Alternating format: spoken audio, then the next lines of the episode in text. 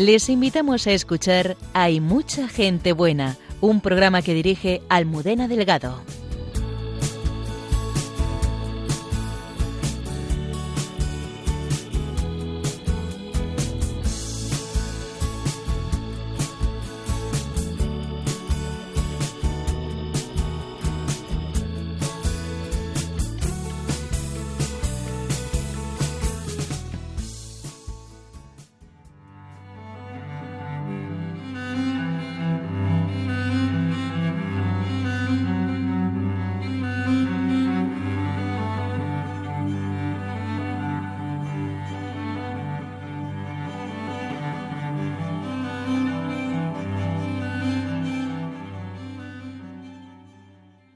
A estas horas, hace 40 años, muchos extremeños, toledanos y segovianos se disponían a descansar después de un día feliz y agotador junto al Papa Juan Pablo II que visitaba por primera vez España. Esa noche, sin embargo, muchos no durmieron por la emoción de recibir al vicario de Cristo que iba a beatificar a la queridísima Sor Ángela de la Cruz en una ciudad, Sevilla, que ya no se entiende sin el paso de este coloso de la caridad y que después se reuniría con los educadores en Granada. Aquella visita de un papa, algo inédito hasta entonces, cambió muchas cosas y trajo una lluvia de bendiciones. Queremos recordar esta noche con varios testigos de uno de los mayores acontecimientos vividos por nuestra Iglesia en la segunda mitad del siglo XX, aquellas jornadas inscritas en la historia y en los corazones de los que participaron, así como la figura de San Juan Pablo II un papa que amó entrañablemente a España.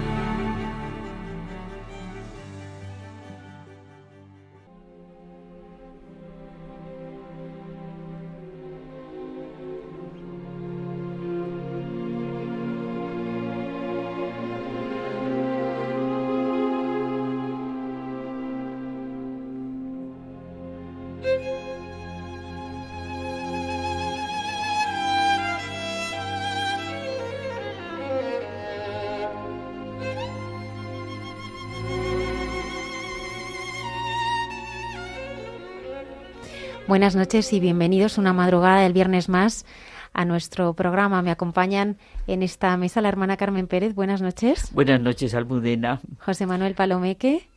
Buenas noches. Don Javier Mairata. Buenas noches.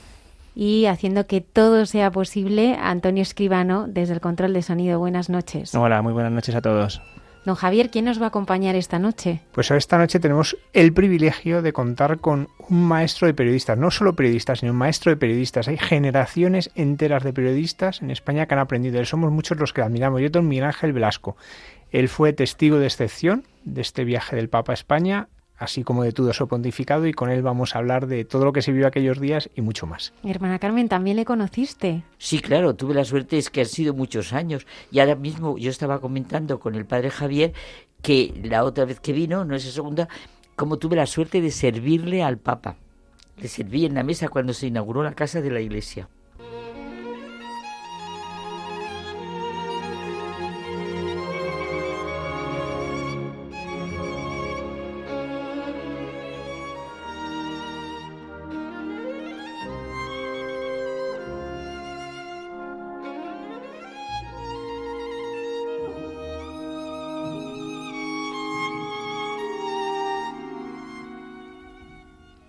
Un testigo de excepción de aquellos diez días que íbamos a recorrer con Juan Pablo II, esos diez días en su primer viaje a España, es el periodista y escritor Miguel Ángel Velasco Puente. Esta noche nos va a acompañar para ayudarnos a conocer más profundamente aquel acontecimiento histórico que, por desgracia, en estos días está pasando muy desapercibido. Don Miguel Ángel Velasco eh, ha sido corresponsal en el Vaticano muchos años, del diario Ya y de otros medios de editorial católica, luego fue su director de Mundo Cristiano y también fue creador y director muchos años del semanario Alfa y Omega. Todas las semanas salía primero en un diario que era de Madrid, actualmente en ABC. Además es un prolífico escritor, es imposible decir todos los libros que ha escrito. ¿eh? Por decir los últimos, que se llaman manuscrito todos ellos, el manuscrito de Antioquía, el manuscrito de Éfeso y el más reciente, que se acaba de prácticamente salir, es el manuscrito de Compostela, que relata la peregrinación protagonizada por cuatro periodistas españoles. Buenas noches, don Miguel Ángel. Muy buenas noches, don Javier. Y antes de nada, maestro solo hay uno. Eso es muy oportuno. Hay uno de sus libros que se titula Juan Pablo II, ese desconocido. ¿Por qué de alguien con tanta proyección mediática usted habla como si fuese un desconocido? ¿Por qué ese nombre tan provocador? Pues vamos a ver. Eh, seguramente Juan Pablo II es la persona de la historia de la Iglesia y del mundo que más manos ha estrechado y más abrazos ha dado. Seguramente es la persona que más ha saludado a otros seres humanos. Pero, eh, ¿por qué desconocido entonces? Si es el más conocido de todos. Lo digo en el sentido de no comprendido, no entendido. Un papa que eh, naturalmente o se le quiere o se le detesta, pero que a nadie deja indiferente. Es una de las dos o tres personalidades, a mi juicio, que pasarán a la historia del alucinante y maravilloso siglo XX. Me sobran dedos de la mano para, para contar esas personalidades. Histórico de verdad. Han pasado 40 años desde, desde entonces en España y claro, esta España es otra España. En una España que no tiene nada que ver con aquella que amaba tanto y que visitó aquellas, aquellos días eh, San Juan Pablo II. Una España en la que un gobierno que decreta los derechos de los animales el mismo día de que se los niega a los que tienen derecho a nacer y que son asesinados en el vientre de, de quien los ha concebido, nada tiene que ver con aquello. Y desde luego, en este momento, la mm, enseñanza, la doctrina, la palabra de Juan Pablo II tiene más actualidad todavía que cuando vino a visitarnos entonces. Basta echar una ojeada a nuestra legislación, a la ley, de, a la vida, al aborto, a la eutanasia, a, a, los que confunden género con sexo. ¿Qué diría hoy Juan Pablo II en esta España? Me lo he preguntado, me lo pregunto muchas veces. Yo le rezo todos los días a San Juan Pablo II y tengo la curiosidad de saber qué nos diría hoy, qué le diría a esta España desnortada, desquiciada, desquiciada quiere decir fuera de quicio, desviada, fuera de la vía, fuera del camino. ¿Conoce el libro La sexualidad, don Miguel? ¿Conoce el libro La sexualidad de, según San Juan Pablo II, de Ives Semen? Claro, ah, claro. qué maravilla, lo digo porque es la respuesta a todo lo que usted está diciendo. Claro, la teología del cuerpo de Juan Pablo II Preciosa. es fantástica, maravillosa, positiva, no negativa, no negadora, abierta, pero ¿qué tiene que ver con, con esta, con esta miserable eh, eh, confusión que, que, reina en este momento?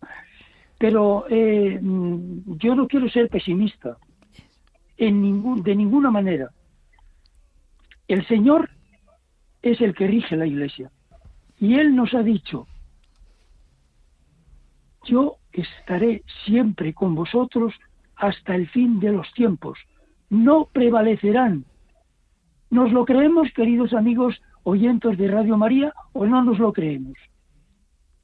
Si nos lo creyéramos de verdad, de verdad, incendiaríamos el mundo de amor, de luz, de verdad.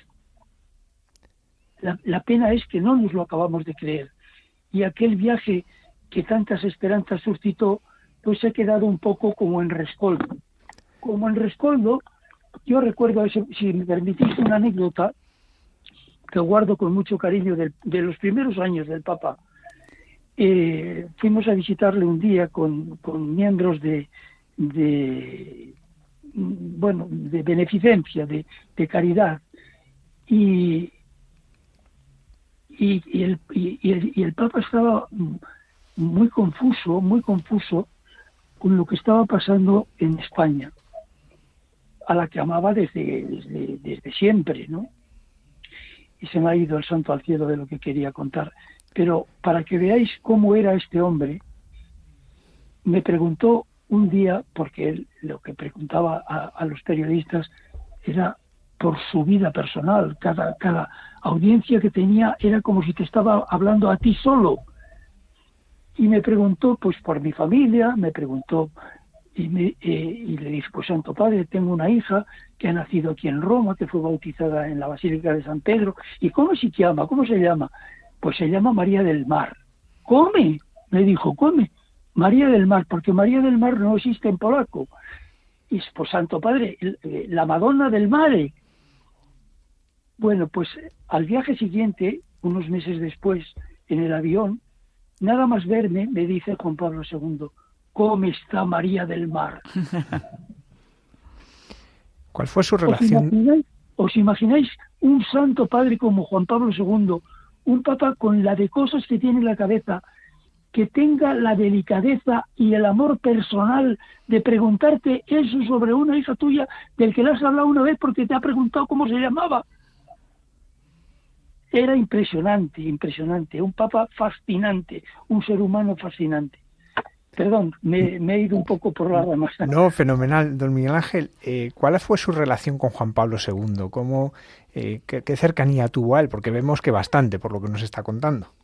Bueno, eh, tuve el, privilegio inmenso, el gozo inmenso de, acompañarle en todos sus viajes para que el periódico Ya, que ya no existe, del que yo era corresponsal en Roma. Y os cuento, por ejemplo, eh, mi experiencia de la frase que a mí de Juan Pablo II más me ha llenado y me llena y me llenará el corazón, que es no tengáis miedo. No tengáis miedo, oyentes de Radio María, no tengáis miedo. Abrid vuestras puertas a Cristo. Estábamos en la sala de prensa de la Santa Sede. Habían venido pues unos 500 enviados especiales y corresponsales a la toma de posesión al comienzo del pontificado del Papa y os podéis imaginar que, que, que aquellos 500 corresponsales pues era gente muy avezada, con muchas horas de vuelo profesional y desde luego no, no eran monjitas de la caridad. Y empezamos, estaba conectada la sala de prensa con la plaza de San Pedro y empezó el Papa a hablar en aquella homilía fantástica y a decir no tengáis miedo. Y os puedo contar que la gente que estaba en la sala de prensa de la Santa Sede se empezó a poner de pie, en silencio, y de repente todos los periodistas empezaron a aplaudir. Todavía me emociono cuando lo recuerdo. Tuvo que ser impresionante, don Miguel Ángel, estar allí y participar de aquel momento. Perdón, imaginad que veníamos de una iglesia de Juan Pablo II, de Pablo VI, de los últimos años de Pablo VI, que habían sido tremendos, pues las Brigadas Rojas, el asesinato de Aldo Moro, unas cosas tremendas. Y de repente viene un papa de la iglesia de las catacumbas, del otro lado del mundo, de, de, una iglesia martirial, y te dice, no tengáis miedo, porque lo que veía es que estábamos todos llenos de miedo, llenos de complejos. Os podéis imaginar las crónicas que aquel día salieron de aquella sala de prensa de la Santa Sede. Don Miguel Ángel, ¿cómo se gesta la visita del Papa a España? Porque, claro, no tenemos que dejar de recordar que hasta entonces los papas, los viajes habían sido limitadísimos, limitadísimos. Eh, ¿Cómo se gesta esta visita? Piensa que el Papa había eh, era un enamorado de, Santa Teresa y de San Juan de la Cruz y, soñaba con visitar España, la España que había, que, la España que, que, como él dijo eh, eh, al llegar, eh, el servidor de todos y esclavo de nadie, y decía, me atrevo a visitar atraído por una historia de fidelidad y servicio a la Iglesia en la que la mayoría reza a Dios en español. Eso al Papa Juan Pablo II le tenía prácticamente enamorado de España. Que todo un continente reza a Dios en español porque España llevó allí la fe católica y les enseñó a decir, Padre nuestro que estás en los cielos. Estaba enamorado de España. Entonces rezaba a Dios en español y todavía estamos, gracias a Dios, todavía estamos viviendo de aquel oxígeno espiritual que, que fueron aquellos diez días maravillosos por toda la piel de España. Vengo atraído por una historia admirable de fidelidad a la Iglesia y de servicio a la misma, escrita en empresas apostólicas y en tantas grandes figuras que renovaron esa iglesia, fortalecieron su fe, la defendieron en momentos difíciles y le dieron nuevos hijos en enteros continentes.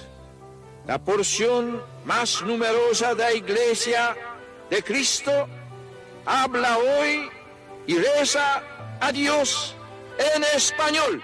Estas palabras que eran las que nos recordaba hace un momento don Miguel Ángel.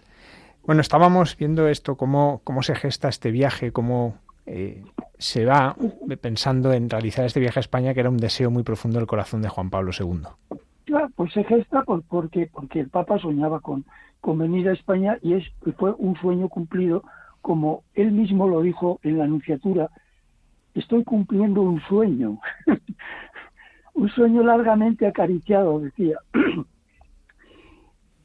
y entonces esta España, lo que dijo en Santiago de Compostela a Europa, ahora que estamos en un año santo jacobeo, lo que le dijo a Europa, Europa, sé tú misma, vuelve a tus raíces, es lo que hoy tiene plena vigencia también para España. España, sé tú misma, vuelve a tus raíces. Y os cuento otra cosa preciosa de, de los primeros días del Papa. Contaba él, me enviaron a Roma para que viera todo, oyera todo, leyera todo, escuchara todo.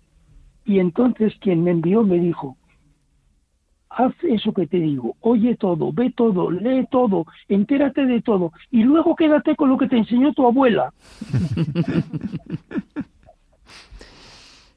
Eso, es lo que hay que, eso es lo que hay que decirle hoy a, esta España, a estos jóvenes de esta España que tienen el rescoldo de la fe. Eh, entérate de todo, vive todo, vive todo con entusiasmo, sé joven, ama la vida, y luego escucha a tu abuela y a tu abuelo. ¿Qué sería de esta España sin los abuelos? ¿Qué sería? Don Miguel Ángel, fueron muchos días, por la visita empieza un 31 de octubre y concluye un 9 de noviembre. Eh, ¿Cómo fue la respuesta del pueblo español? El Papa estaba entusiasmado, pero ¿y la gente? Bueno, la gente, eh, la gente respondió perfectamente. Eh, aquello fue un, un auténtico plebiscito.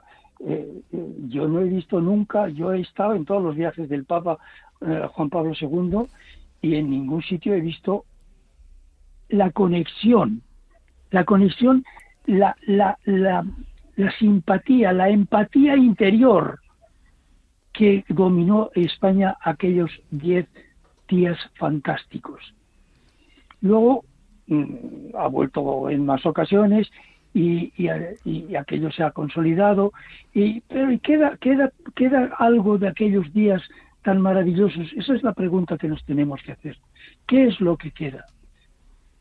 Eh, el Papa escribió 14 encíclicas, pero la encíclica más maravillosa de su pontificado, a mi entender, fue la de su ejemplo, la de su sufrimiento aceptado, la de no renunciar la de la de eh, quiero al hermano que me ha herido a Ali que le, que le quiso matar en la plaza de San Pedro aquel 13 de mayo.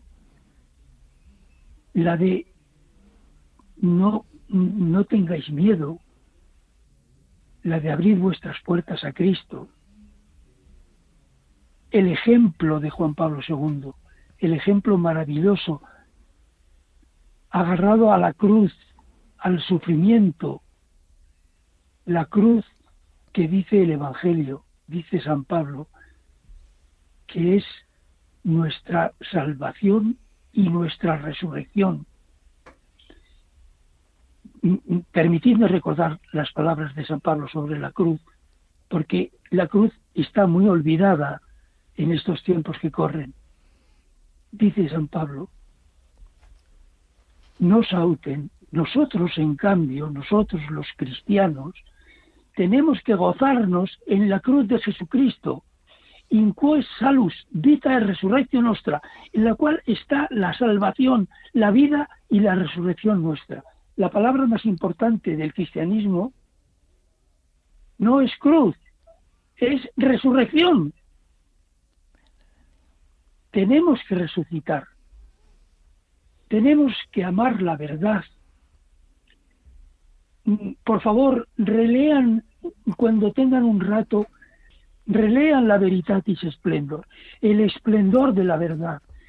Mirad, la libertad es una cosa fantástica, maravillosa, una condición sin la cual no se puede vivir.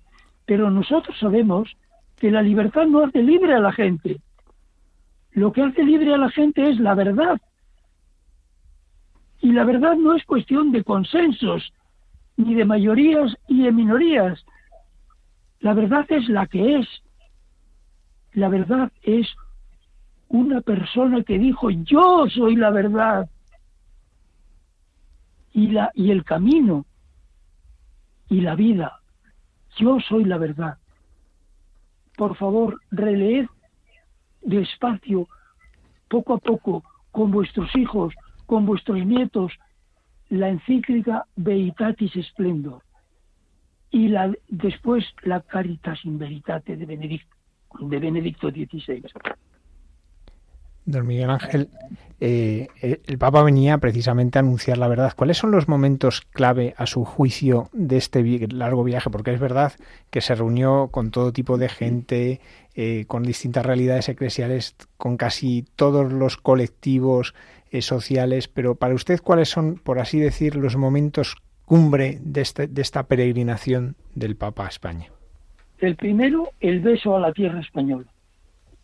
El segundo, lo que dijo sobre el aborto al lado del Estadio Santiago Bernabéu.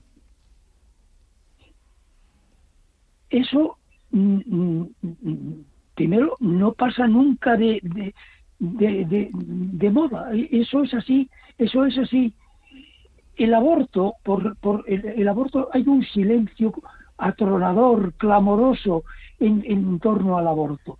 Hay una cobardía. Mm, eh, eh, dejadme decir una cosa. Eh, hace 40 años, la diferencia entre, entre los católicos españoles de hace 40 años y los de hoy es que entonces la gente reaccionaba. Reaccionaba antes reaccionaba más, mejor. Ahora no, la gente no reacciona, está aletargada, está como drogada. La verdad, la verdad, la verdad, la vida, la vida, la vida. Un ser humano no es un perro. Ahora que hay más mascotas que niños que nacen en Madrid. Los perros son maravillosos, pero un ser humano es irrepetible, tiene una dignidad infinita que no puede tener ni tendrá nunca ninguna mascota. Y un crimen es un crimen, no porque sea legal, lícito, deja de ser un crimen. Un ser humano no es una planta. Un ser humano no es un mineral ¿qué es, un, qué es? Es una vida humana. ¿Y cómo se llama? ¿Cómo se llama? Aniquilar, matar, y nada menos que en el vientre de su, digamos, madre, una vida humana. ¿Cómo se llama eso? Siempre se ha llamado, se llama y se llamará asesinato, crimen. Hay que reaccionar ante eso. No podemos permitir que no se deje rezar delante de un abortorio. Hay que salir a la calle, hay que mm, defender la verdad, si hace falta con nuestra propia sangre. ¿Nos lo creemos o no nos lo creemos? Si no nos lo creemos, apaga y vámonos. Así nos luce el pelo. Pero si nos lo creemos, incendiamos el mundo. Que es lo que hizo Juan Pablo II aquí, porque nos incendió a todos en aquel momento. Eh, por cierto, hay otra, otra persona que tuvo una importancia muy grande, fue Santa Teresa de Ávila. ¿Por qué fue tan importante en aquel momento del viaje y es por tanto también uno de los hitos? Santa Teresa de Ávila es una doctora de la Iglesia, nada menos, nada menos.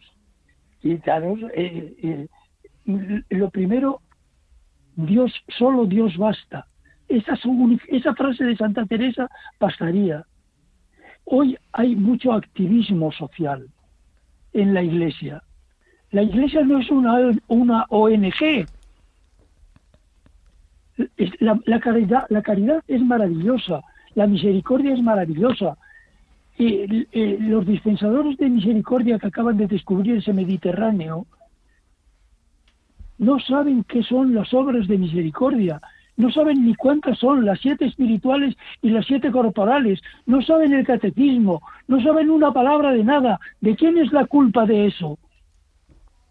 ¿Quién tiene la responsabilidad de eso? Por favor, volved al catecismo, y escuchad lo que dice vuestra abuela.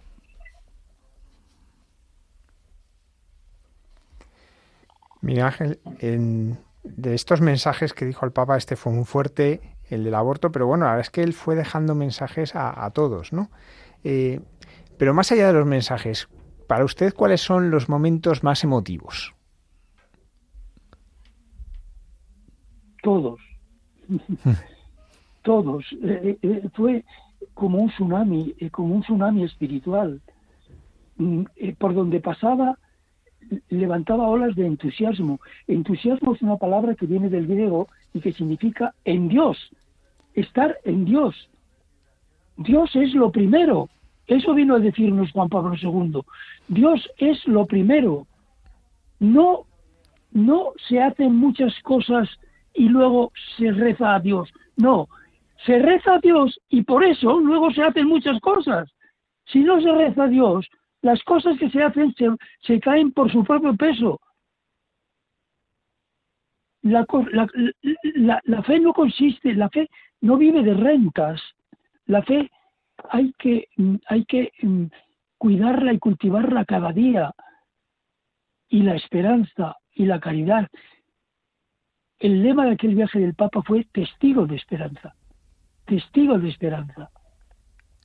Y, yo, 15 años después, escribí, eh, coordiné un libro que se titula Del temor a la esperanza, porque habían pasado 15 años y la Iglesia Santa de Dios había pasado del temor a la esperanza. Y ahora volvemos otra vez al temor. Por favor, por favor, esperanza, verdad, Dios, Dios lo primero, y de ahí vendrá todo lo demás. Si no, caerá por su propio peso.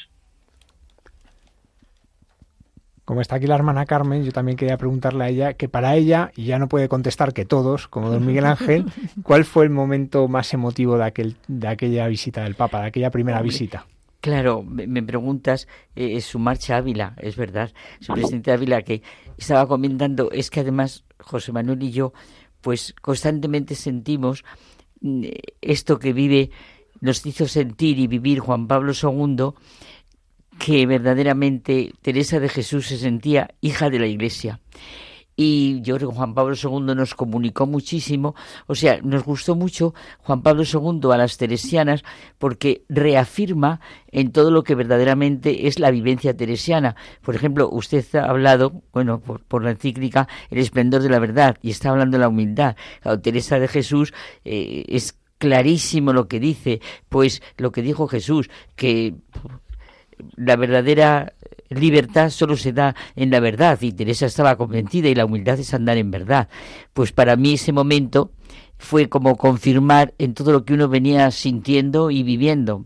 Ahora, yo tuve la suerte, le comentaba usted antes, fuera de, la entrevista, le comentaba que tuve la suerte de servir al Papa Juan Pablo II, cuando después vino y empezó en la calle Añastro.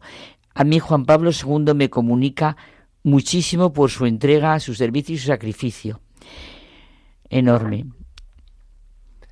Don Miguel Ángel, y ya en un terreno más personal, ¿qué, huella dejó en usted esta visita? Usted que ha acompañado al Papa Juan Pablo II en tantas visitas, ¿esta qué huella dejó en su vida? Pues mm, mm, mm, dejó la huella que él quería dejar, que es confirmarme en la fe, en la esperanza y en la caridad. Me cambió, me convirtió, yo era, mi vida era un desastre y dejó de serlo y dejó de serlo gracias a él. Y sobre todo, eh, eh, eh, la fe, la fe, la fe da alegría. Dejadme contaros una cosa muy bonita. Se estaba muriendo el Papa Juan Pablo II. Le quedaban unos días de vida. Y un obispo español jovencito, cuyo nombre no diré, fue a visitarle y le dijo, Santo Padre, quiero decirle adiós. Y el Papa, que se estaba muriendo, le preguntó, ¿qué le pasa, monseñor? ¿Está enfermo?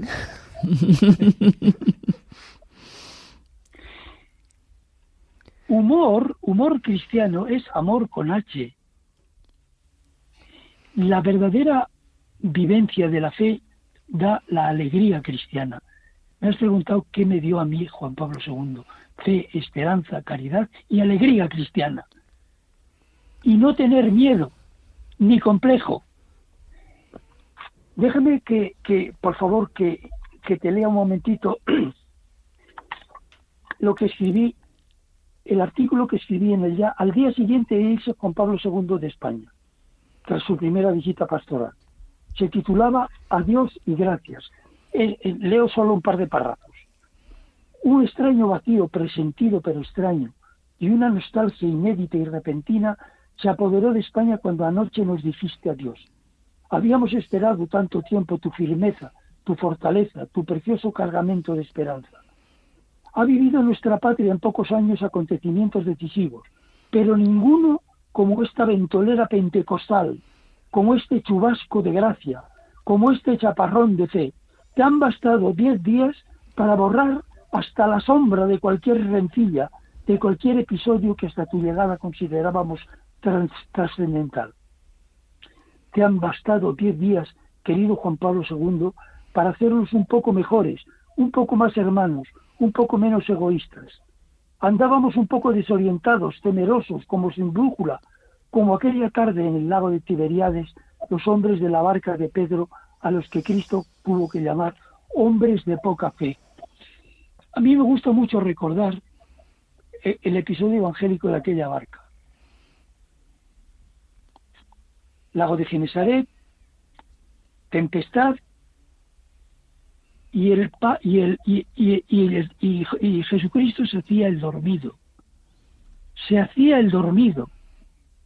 Tengo la impresión de que al Señor últimamente le encanta hacerse el dormido.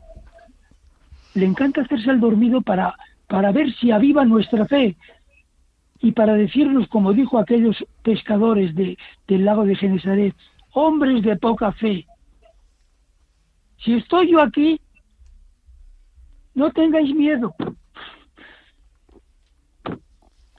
Don Miguel Ángel, eh, todo esto que vivió aquellos diez días, de lo que fue usted testigo privilegiado, eh, cuéntenos alguna anécdota de las que atesora en el corazón, de estas cosas que, uno no olvida, aunque pasen los años, y que son ilustrativas de cómo era Juan Pablo II.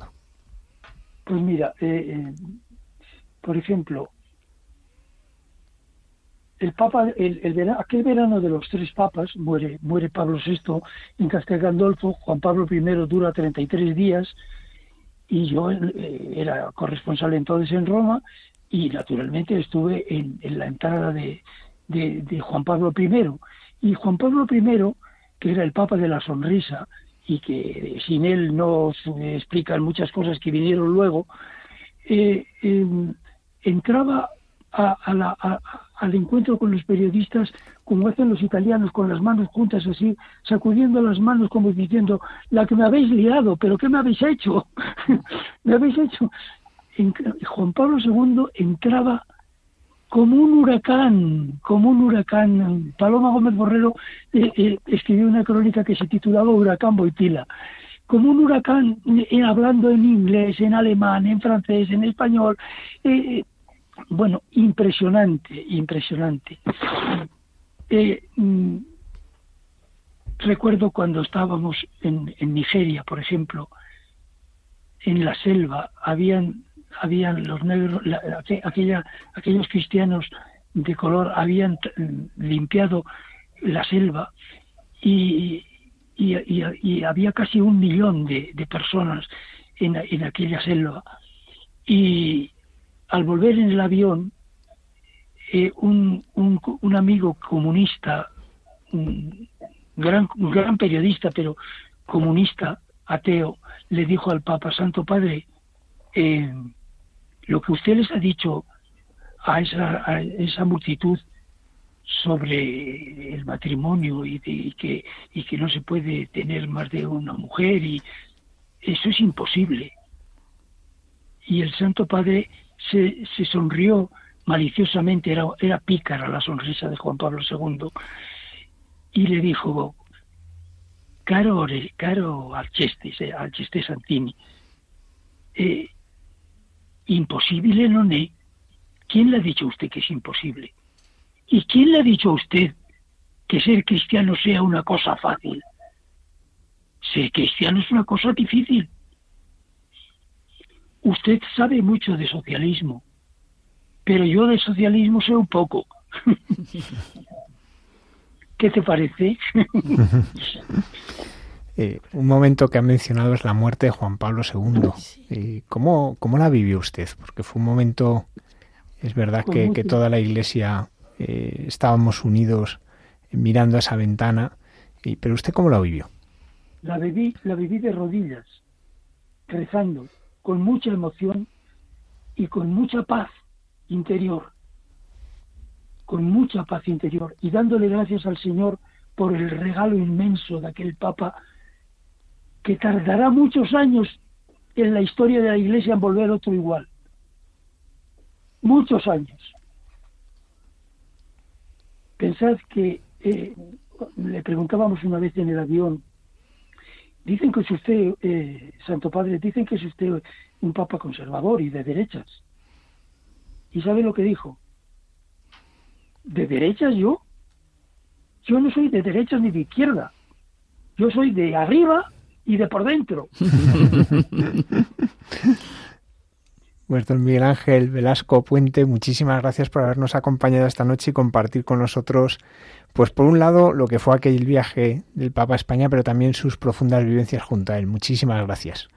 Yo os agradezco a vosotros de todo corazón el haberme hecho recordar aquellos días tan fantásticos. Que Dios os bendiga. Un fuerte abrazo y gracias a todos los oyentes de Radio María. ese milagro, ese milagro. Muchas gracias. Un abrazo.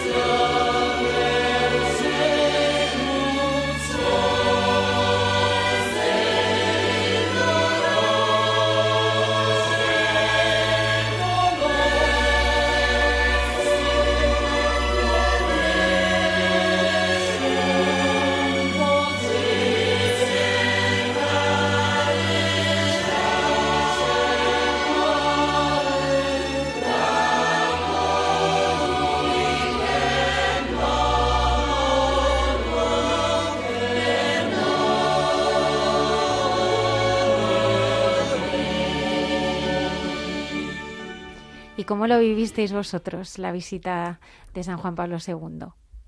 y me, miran a mí porque soy la mayor de las que está aquí. pues claro, yo ahora al recordar lo que decía don Miguel Ángel, eh, sí que quizá lo veo de otra manera, bueno, de otra manera, sí que viví profundamente eh, la humanidad de Juan Pablo II transmitiendo lo que es el verdadero cristianismo. Y a mí de Juan Pablo II siempre, siempre me ha conmovido, lo que le, preguntaba, siempre me ha conmovido mm, eso que, que José Manuel y yo comentamos tantísimo. Lo que más humaniza es el cristianismo. Y es verdad. Se le oye hablar a don Miguel, don Miguel Ángel y es que verdaderamente lo que me dice. Yo lo viví, pues es que las teresianas somos muy de iglesia y somos muy, en fin, soy hija de la iglesia, que comentaremos después José Manuel y yo por las dos fiestas que tenemos. Y yo lo viví eso profundamente, tuve la suerte de que fue Ávila, o sea, era como si fuera una visita a casa y a sentir así completamente lo que era lo que era la compañía. Además, os confieso una cosa, yo me acuerdo perfectamente en el momento que eligieron papa a Juan Pablo II, ahí me entusiasmó porque es que le gustaba mucho Max y me acuerdo Sí, y como yo, tú sabes, Almudena, lo que me gustaba a mí. Y entonces yo le oí cuando digo, uy, yo había leído de él, de Carolina, porque había estudiado mucho lo que significaban los valores. Y verdaderamente, un día hablaremos José Manuel de esto, y verdaderamente él ha transmitido profundamente lo que es lo valioso y nos lo transmitió dos aquellos días en aquella situación.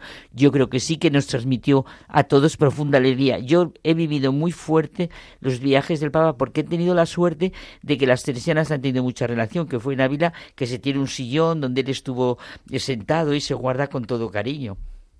Otro, otro. A mí me cogió en pantalón corto, pero, pero es verdad que, bueno, eh, digamos que para mí Juan Pablo II ha sido un papa que le he conocido, digamos, mm, ya más... Eh, le he descubierto cuando ya, digamos, era Papa Benedicto XVI. ¿Por qué? Porque quizá cuando eres más joven no tienes esa capacidad de, de ser consciente de lo que Juan Pablo II significaba, ¿no? Y ahora le ves, eh, si es verdad que he leído muchos libros suyos, eh, he visto algunas algunos vídeos ¿no? que, todos podemos ver en YouTube de, cuando estuvo en España ¿no? y, esos discursos tan emocionantes ahora los ves con la emoción que entonces, pues a lo mejor no veías porque tenías en la cabeza otras cosas, ¿no? No eras consciente, yo creo que de, eso, ¿no? Igual que, pues eh, me imagino que esto pasará a, todo el mundo, ¿no? El Papa Francisco o, el propio Benito XVI, que, mm, que yo también es un descubrimiento digamos no reciente pero pero sí nuevo para mí no cuando cuando he ido descubriendo realmente quién es Benedicto XVI no eh, pues con, con, Juan Pablo II, pues yo creo que he tenido esa experiencia más, eh, digamos, tardía.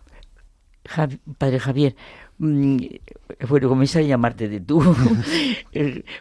Esto yo recuerdo una cosa impresionante. Carlos Herrera, cuando murió, cuando estaba tan mal Juan Pablo II, yo esta vivencia sí que la tengo fuerte. ¿Os acordáis lo mal que estuvo últimamente y cómo babeaba literalmente? Qué bonito cuando ya murió, fue oír a Carlos Herrera decir lo impresionante que había sido para él, claro, todo un periodista, ver a Juan Pablo II hablando, que le había conmovido precisamente eso. ¿Qué convicción tenía este hombre para que le importara un comino?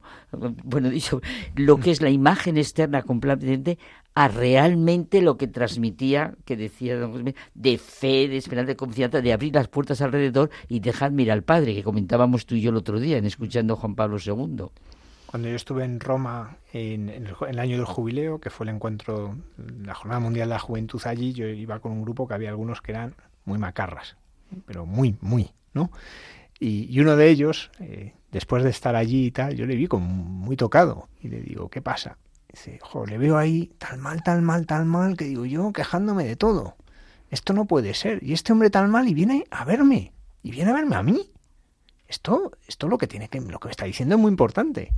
No, y era eso, le había tocado la, la fragilidad, ¿no? Así como el Papa del año 82 era un Papa que era eso lo que comentaba Don Miguel, un huracán, aquello era un desbordar. Y deportista, los deportistas que era. Sí, a mí me hace gracia a veces cuando, eh, porque ha pasado igual luego con el Papa Francisco, ¿no? Que empezaban, es que ha hecho, ha hecho, y decías, lo que hizo Juan Pablo II cuando también empezó, ¿no? Que aquello sonó a novedad, o sea, no a, algo distinto, eh, pero que aquello era desbordante, pero yo en el año 82, que tenía nueve años, yo recuerdo perfectamente, mi padre nos hizo eh, unas banderas de papel charol, con la, eran banderas de España y del Vaticano. Y cada vez que el Papa pasaba por el Paseo Recoletos, nos íbamos al Paseo Recoletos con nuestras banderas, ¿no? Y pasó unas cuantas veces, porque es verdad que en el viaje él estuvo en muchísimos sitios. Pero claro, cuando estaba en sitios cercanos de Madrid se alojaba en la Anunciatura. ¿no? Y yo recuerdo eh, muy vivamente, y visto por televisión, pues no estuve allí, en las vigilias que la gente organizaba delante de la Anunciatura, cantando al Papa, eh, rezando con el Papa, que, fue muy impresionante. Yo recuerdo muy bien la misa de las familias, Ah, aquella misas familias. Sí, sí, es eh, aquello fue impresionante. Impresionante. Vamos, hasta entonces fue el mayor acontecimiento vivido en Madrid. Mm. Yo creo que luego ya en Cuatro Vientos tal vez se superó, no lo sé. Los que éramos de provincias, yo recuerdo ahora que en el colegio fletaron autobuses para, para ir a ver al Papa y era limitado porque quería ir todo el colegio. Pero bueno, o sea, sabes que en los colegios de curas siempre hay escogidos, ¿no? a mí no me tocó, pero sí que me acuerdo que, compañeros que sí les tocó ir y, bueno, pues fue un acontecimiento, como tú dices. ¿eh? Y luego también recuerdo eh, ver a los a la gente ir al Santiago Bernabéu. Ah, sí, yo fui al Santiago Bernabéu, sí. Claro porque era ese, ese, encuentro con los jóvenes que hubo allí. Pero íbamos muchos, bueno, yo pude ir porque nos dieron... Al fútbol no vas. no, por joven no fui. Bueno, era joven, menos que, más que bueno. Sí, además fue gracioso porque tuvo este encuentro en el Bernabéu y una misa en el Camp Nou. ¿no? Para igualar. Pero fíjate, lo bueno que tiene, lo bueno que tiene es que ahora eh, hay algo que antes no había y es que está... Eh, toda la base de datos que es Internet para ver todo aquello para aquellos que tengan esa curiosidad, ¿no? Es decir, o, la curiosidad o la nostalgia de verlo, ¿no? esa posibilidad de revivirlo. Bueno, el esplendor de la verdad, de volver a ver la verdad. Claro, claro, eso, eso, porque las encíclicas están ahí, pero, es decir, los libros que se siguen vendiendo, porque, porque evidentemente ahí está ¿no? Eh, esa, esa lumbre ¿no? que, que, sigue calentando a, mucha gente. Pero, insisto, están esos vídeos que emocionan y que yo recomiendo que la gente los busque porque lo va a disfrutar. Sí, ¿no? y que incluso del Papa, que se ha escrito muchísimo, eh, George Weigel, que es uno de sus biógrafos, eh, publica un primer libro que llega hasta el año 2000, pero cuando publica el siguiente ya ha, accedido a los archivos secretos de lo, del bloque comunista. Ah y bueno, ah, la verdad es que el principio del libro es una historia de espías, ¿no? De cómo le espiaban, de cómo le tenía investigado, cómo algunos eh, empezaban a preocuparse y otros pensaban pues que nada, era para tanto, o sea, pero que era una verdadera historia de espías en torno al Papa Juan Pablo II, todo lo que significa solidaridad, el sindicato, les valesa, bueno, pues todo aquello. Y, pero es verdad que uno dice, se sigue escribiendo de él porque se sigue encontrando y profundizando en su figura. Claro que eso es algo que, que, es verdad que, que en esto siempre uno al final conoce a las personas, a estas grandes personas, cuando ya han fallecido, que es cuando muchas veces se puede adentrarse uno en ellos, ¿no? Bueno, acuérdate de Juan Pablo II te quiere todo el mundo, se le disfrutó siempre. Sí, yo me, estoy, me está acordando mucho de esa frase, porque es verdad que, aquello se cantó...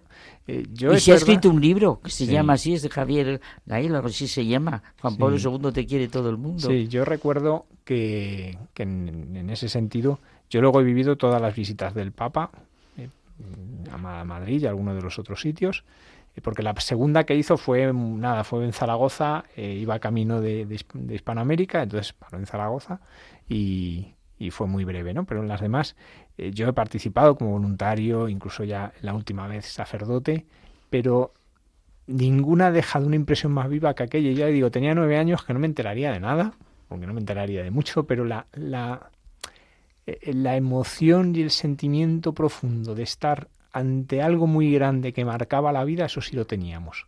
Y digo lo teníamos porque no me pasaba solo a mí. ¿eh? Era un mico, pero, pero nos pasaba a todos. Qué bonito cómo llega a todas las edades. Cuando una cosa se vive así, todas las edades, entonces, ¿cómo se vivió esto? Fíjate, yo me acuerdo que una vez eh, algo me pasó a mí con Juan Pablo II, porque de manera absolutamente inesperada me dio por comprarme un libro que se llamaba Cruzando el umbral de la esperanza. Ah, sí.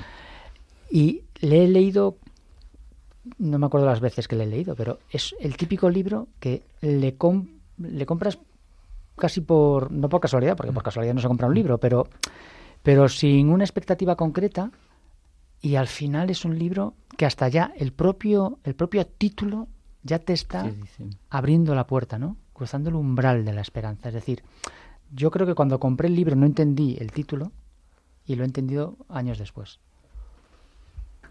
De hecho, a veces se dice que, Juan Pablo II fue el Papa de la Esperanza, Benedicto el Papa de la Fe, de hecho es pone un año de la fe, y el Papa Francisco el Papa de la Caridad, ¿no? como indicando, claro, que ninguno de los tres olvida ninguna de las otras virtudes teologales, pero que cada uno ha subrayado una de ellas.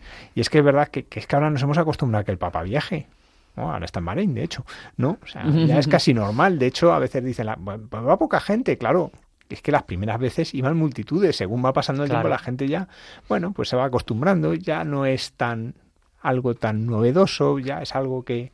Y luego también que hay un factor que a veces se nos olvida, es que en aquella época, en el año 82, había una tele y un número muy pequeñito de radios.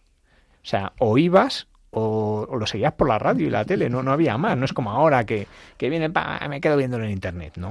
O sea, entonces era... Y eso eh, esto tiene muchas ventajas porque me permite ver lo que está pasando en Bahrein, por ejemplo. Pero... Antes participabas del hecho histórico. Ahora somos muchas, la mayoría de las veces meros espectadores. Antes estabas allí. Sí. Estabas allí. Sí, en ese Alguna ventaja tiene que tenerlo de tener años. Sí, no, no, pero que es verdad que, en ese sentido lo notas mucho, ¿no? Que, que, a lo mejor eso ahora pasa, viene el Papa a España y en un colegio en Santander pues no organizan un autobús. No. Porque a lo mejor lo ponen en pantalla en, la clase, pero, pero eso hemos perdido. y, luego yo a veces lo digo, que yo ya estoy cansado de vivir días históricos todos los días, porque vivimos días históricos todos los días, ¿no? Todos los días hay, pasa algo histórico. El día de, el día de. Pero, cuando... eso pasa hasta con el fútbol. Sí. Antes era el, partido del siglo y ahora es que cada temporada hay un partido del siglo, hombre, ¿no? Claro, pero que es verdad que cuando has vivido algo que sí que es histórico, en el sentido que ha marcado, porque marcó la vida de... Bueno, Juan Pablo II marcó la vida de la Iglesia, pero marcó la vida de España en aquel momento. Y de Europa y de Europa y, nuestra vida, porque cuántas personas eh, tienen el Papa San, Juan Pablo II, le tienen muy profundamente metido en el corazón, porque ha sido su Papa en el sentido de que con él han descubierto la fe, les ha tocado. Oye, además será una tontería, pero ¿verdad que fue muy significativo de cara al mundo que fuera un papa polaco. O sea, se acaba Roma, se acaba, y en ese momento como si fuera una apertura, era el momento de, pues, de madurez o de apertura, lo que fuera, y entonces viene un papa completamente distinto y viene, y viene, y viene a Roma. No, y que era un cambio en la forma comunicativa. Exacto, exacto completamente distinto. Eh, fue, es que fue, claro, lo que pasa es que eso que es que olvidamos, ¿no? Pero, pero fue una ruptura, fue una ruptura total en muchas cosas, con modos de hacer, que también va muy unido, porque claro, este papa es el papa que pasa de ese mundo de, que la televisión y la radio eran al, mundo de Internet y en cierto modo lo propicia, ¿no? Es decir, que en cierto modo él eh, va por delante en muchas cosas, en el modo comunicativo, que, nos parece eso, pues eh, pues ese discurso en el balcón y dices, claro, tú escuchas los de otros papas y son estupendos, ¿no? Pero, pero, pero aquel momento en que normalmente salía, bendecía y ya está, de repente dice unas palabras y palabras que llegan al corazón, porque como recordaba Miguel Ángel, es que en un momento muy delicado. Claro, es que cuando viene a España y se va a Orcasitas a bendecir la, primera piedra de 10 parroquias, es que es un momento que en España la droga está dando duro. En aquellos barrios era tremendo, pero, pero en casi todos. Sobre todo en Madrid, por ejemplo, en las grandes ciudades era tremendo. Claro, cuando el Papa grita contra la droga en el Bernabéu, claro, y lo escuchas y parece, bueno, pues, pues parte del pack, ¿no? Parte del pack que, que, pues eso, que se dice, ¿no? No, no, es que él sabía la situación terrible que estábamos viviendo. Podemos escucharlo, ¿eh? tenemos eh, precisamente hemos ese, audio del Santiago Bernabéu, yo, yo me acuerdo, porque ya digo, eh, de ver la, gente en motos con las banderas y tal, camino del Bernabéu en la Vespa, ¿no? Fue, fue muy, muy impresionante, ¿no? Y ver con envidia a aquellos que iban, porque claro, a los que eran un poco más mayores les dejaban, pero a los niños no los dejaban. Le escuchamos. Con los criterios sólidos que saca de su convicción cristiana. El joven cristiano no caerá en la inseguridad y la desmoralización, ni se refugiará en vacíos paraísos de evasión o de indiferentismo. Ni la droga, ni el alcohol, ni el sexo, ni un resignado pasivismo acrítico, eso que vosotros llamáis pasotismo. Cuando antes decía don Miguel Ángel eh, qué le diría el Papa a la España de hoy, yo en ese momento pensaba, eh, yo creo que si dijese lo mismo, porque lo que acabamos de escuchar lo podría decir hoy y tiene toda la vigencia. Es verdad que hoy la droga no se ve tanto, no porque haya menos, no se ve tanto, en aquel momento se veía, porque, porque se veía, o sea, la heroína, el daño que hacía en las personas se veía en un plazo muy pequeño de tiempo y lo veías en las calles, ¿no? Pero, pero que volver a, escuchar mucho de lo que el Papa dijo en aquel entonces, dices, pero si es que no lo puede decir ahora, porque, bueno, porque cambian a lo mejor situaciones, pero el fondo del corazón, bueno, como eso no cambia. Y, luego hay cosas muy bonitas eh, que, se olvidan. El Papa hizo una gran ordenación sacerdotal. Esa fue en Valencia. Eh, juntaron, no sé, no me acuerdo exactamente, hay alguno de nuestros obispos que fue ordenado allí, de, sacerdote. Eh, no sé si fueron como 140, ¿no? Y ordenó a 140 de una vez, luego lo hizo en Sevilla en el año 93, lo hace también con otro grupo grande de sacerdotes. Pero él va tocando todas las realidades de la vida de la Iglesia, del mundo, se reúne con los ancianos, se reúne con los enfermos, se reúne eh, en Ávila ese encuentro con, la vida religiosa que fue, que es preciosa, más que esas fotos son preciosas, las fotos de Ávila, todo lleno de religiosa. eso es. Eso. Yo, yo lo que decía antes, José Manuel, que es verdad que, que uno además lo puede buscar y puede buscar, por ejemplo, ese documental que se, eh, el Papa que amaba España hace un recorrido por, por de una hora y hace un recorrido por los viajes que emociona porque te, vuelve aquello, ¿no? aquello que, que vivimos en aquella época y al que no lo vivió, tal vez pueda entender un poco de muchas de las cosas que han pasado luego, ¿no? Y que hemos vivido luego. Javier, pero no podemos dejar esto sin citar lo que él mismo dice que todo el misterio de Jesús lo conocemos por María. A mí una cosa que me impresiona de Juan Pablo II es el amor que tenía la Virgen. Me encanta, yo ahora cuando vemos los domingos el Ángelus del Papa, ver el totus tus, me encanta. Que este hombre, con todo lo que estamos diciendo, sea su escudo el totus tus de, María, el amor y el porque también, oye, yo creo, eh, cuando decías de la Virgen, yo creo que quería tanto España, porque en España se, quiere muchísimo a la Virgen, en todos los sitios. Y Juan Pablo II esto lo sentía. ¿eh? Sí, de hecho cuentan que cuando le preguntan por el escudo heráldico, Claro, cuando él dice cómo quiere que sea, le dicen que eso no, no entra dentro de heráldica. Dice que ya, pero que él quiere que sea así. Él, por lo visto, al principio tuvo que recordar muchas veces que el Papa era él. es que nunca, es que bueno, el Papa soy yo, yo lo quiero así. Yo creo que también, además, en esto que dice, que tiene mucha razón, eh, está muy unido a, a, esto que escuchábamos de sus palabras, ¿no? Él ve el sentido providencial que España ha tenido en la evangelización, ¿no? Que como tierra de María que es, el primer lugar en el que se presenta la Virgen en, Zaragoza y a partir de ahí toda esa presencia de la Virgen, de hecho él eh, recordaba en las palabras del príncipe Almudena a los extremeños, porque aquel día, 4 de noviembre, había estado en Guadalupe. Mm. Luego va eh, tanto a Toledo como a Segovia, pero había estado en Guadalupe, pero es que va a estar en Montserrat, eh, va a hacer todo un recorrido, porque para él la presencia de la Virgen en España yo creo que siempre la vio como el motor que movía a los españoles pues en, esa epopeya que es la, evangelización de un nuevo mundo. Entonces yo creo que eso lo une mucho. Y por eso él cuando se despide dice hasta siempre tierra de María. María. Esas son sus palabras. Hasta siempre. y también, verdad que aunque no sea, a mí me gusta también mucho de Juan Pablo II el que los misterios luminosos. El que nos hiciera sentir todo, a mí como me gusta tanto sentir, desde el momento de la encarnación, maravilloso, hasta lo que queda la coronación de la Virgen como reina de cielos y tierra, encarnación. Y luego, es verdad, faltaba, y ahora cuando lo ves, sientes, faltaba todo lo que es la vida pública de Jesús. Qué bonito es empezar, ¿verdad?, con el bautismo y la cena. Eh, gusta muchísimo los misterios luminosos. Sí, esa imagen que hay en la Plaza de San Pedro, porque no había imagen de la Virgen ¿no? Eso ya estatuas y quiso ponerla. El totus tus. con el totus tus, que el todo tuyo soy María, que, que lo vivió cada día de su vida hasta su muerte, que, que también es un momento eh, muy bonito en la vida de la iglesia en comunión mucho a la gente. Yo, yo recuerdo eh, aquel día, pues cuando muere, pues mucha gente no fuimos a Colón. ¿Por qué? Porque la última vez había estado en Colón. Y entonces, como había estado en Colón, que fue cuando eh, había hecho las canonizaciones y tal, pues allí no fuimos. La canonización, claro, del fundador. Efectivamente.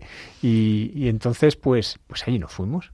Y la gente rezaba el rosario. Yo además siempre venía alguien y decía, padre, dirige el rosario y yo no sé cuántos dirigí, pero y luego nos fuimos a, la Almudena y allí pues habían abierto las puertas, iba la gente a rezar, ¿no?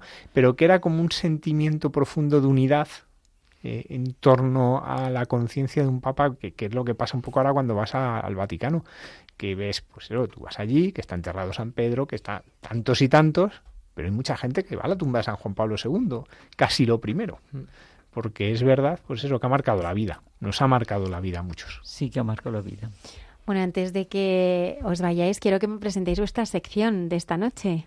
Ah, nuestra sección de esta noche va a ser por lo que estamos viendo en la iglesia. Como siempre, un dilo tú, dilo tú. Un diálogo, pues mira, vamos a decir, es, eh, lo ha dicho el Papa Francisco, vuestro nombre que sea cristiano y vuestro apellido perteneciente a la Iglesia. Vamos a sentir lo que ha sido las dos fiestas que, que acabamos de celebrar, que es todos los santos y después la conmemoración de todos los fieles difuntos, sintiendo la alegría y el sentido de la vida que tiene todo con la profunda humanidad, humanidad de San Juan Pablo II. Hermana Carmen Pérez, José Manuel Palomeque, muchísimas gracias por habernos acompañado y hasta el próximo viernes. Muchas gracias a vosotros.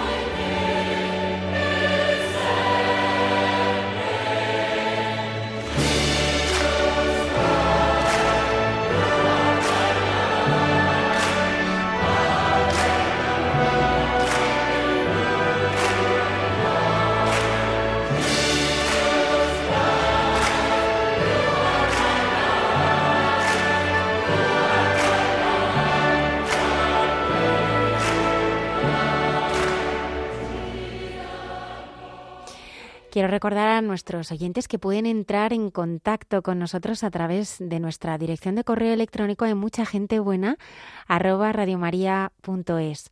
El padre Miguel Márquez continúa su viaje por la India y hoy nos descubre el rostro de Dios en su sección Dios nos hace guiños.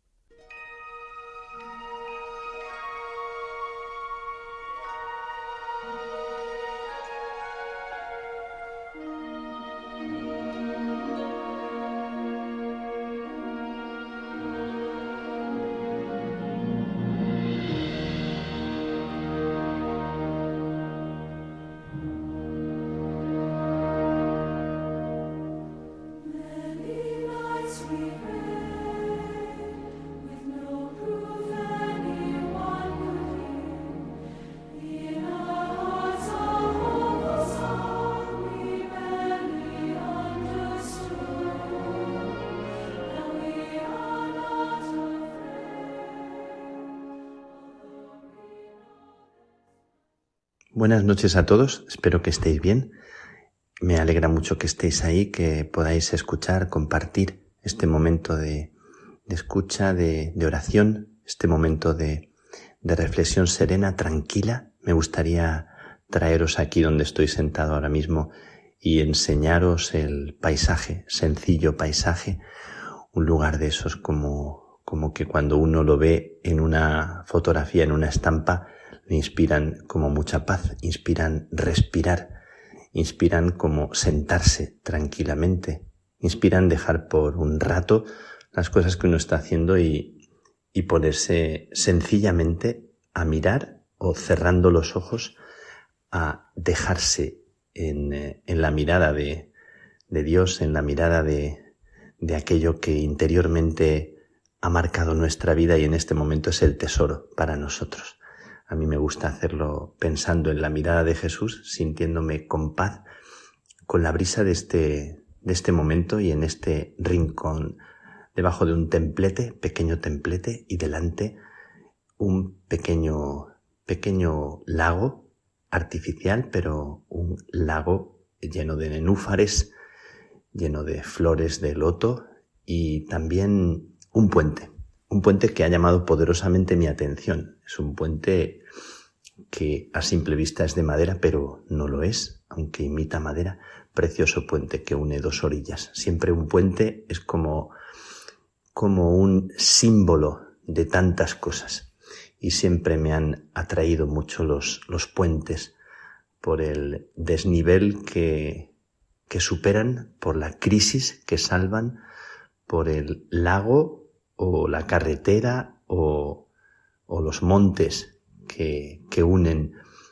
Un puente siempre como un símbolo de, de tantas cosas que, que unen orillas, que estrechan lazos.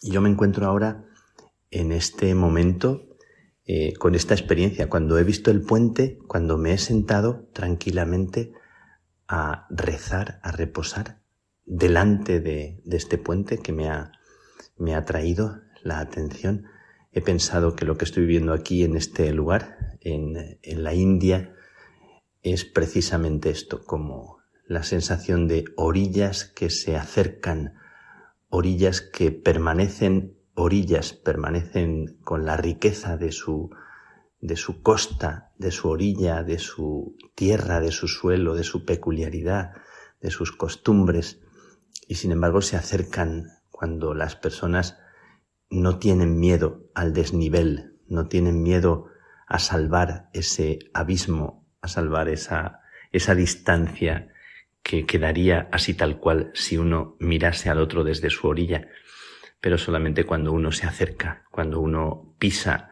la orilla del otro, eh, contempla y se da cuenta de, la riqueza que, que, el otro posee. En estos días he compartido mucho con la gente con la que me he ido encontrando que yo venía aquí para dejarme, para dejarme enseñar, para escuchar, para estar abierto, para comprender, para tratar de abrirme a lo que no es fácil de entender cuando cuando es una cultura tan distinta, tan, eh, tan lejana, tan, eh, por otro lado, admirada en tantas cosas que uno ha leído, que yo he leído. Y he venido para eso, para comprender, para tratar de entender, para tratar de acercarme y hacer mío lo que, lo que resulta tan, tan diferente.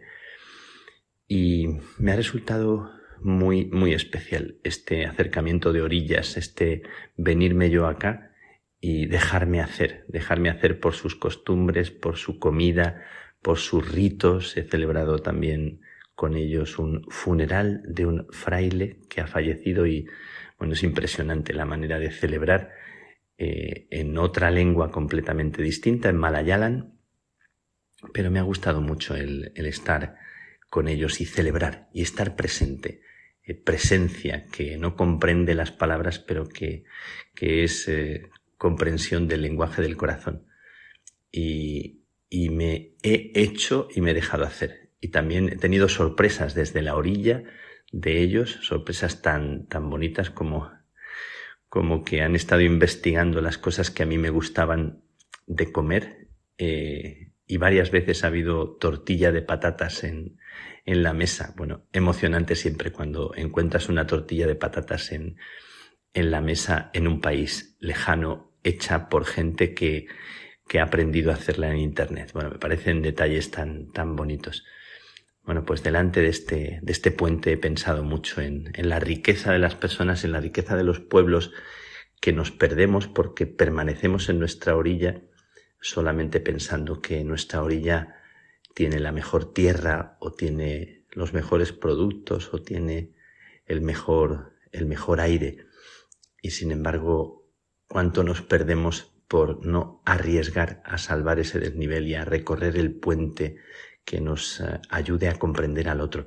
Me parece que, que en este tiempo en el que estamos, una de las cosas que más urgentemente necesitamos, con urgencia, con urgencia eh, extrema, es aprender a escuchar, aprender a oír el sonido del otro en el lenguaje del interior del otro. Siempre el dicho que de los, de los indios americanos que no puedes juzgar al otro si no caminas una milla con sus zapatos, con sus mocasines, con, su, con sus zapatillas. Me gusta mucho esa idea, comprender al otro en su territorio, la idea de la empatía, que estudió tan, tan bellamente Edith Stein y que en estos días se me ha hecho muy presente porque haciéndome a ellos, bendiciéndole, eh, me han pedido en un encuentro que hemos tenido de más de 500 laicos carmelitas, pedían la bendición, todos pedían la bendición, ser bendecidos y pedían que les pusiera la mano en, en la cabeza, tocarles suavemente para acoger la bendición de Dios. Bueno, pues eh, he querido unir mi orilla a su orilla, ser mediación, y siempre cuando haces esto, siempre te sientes bendecido en lo que del otro hay también de, de gracia, de bendición para ti.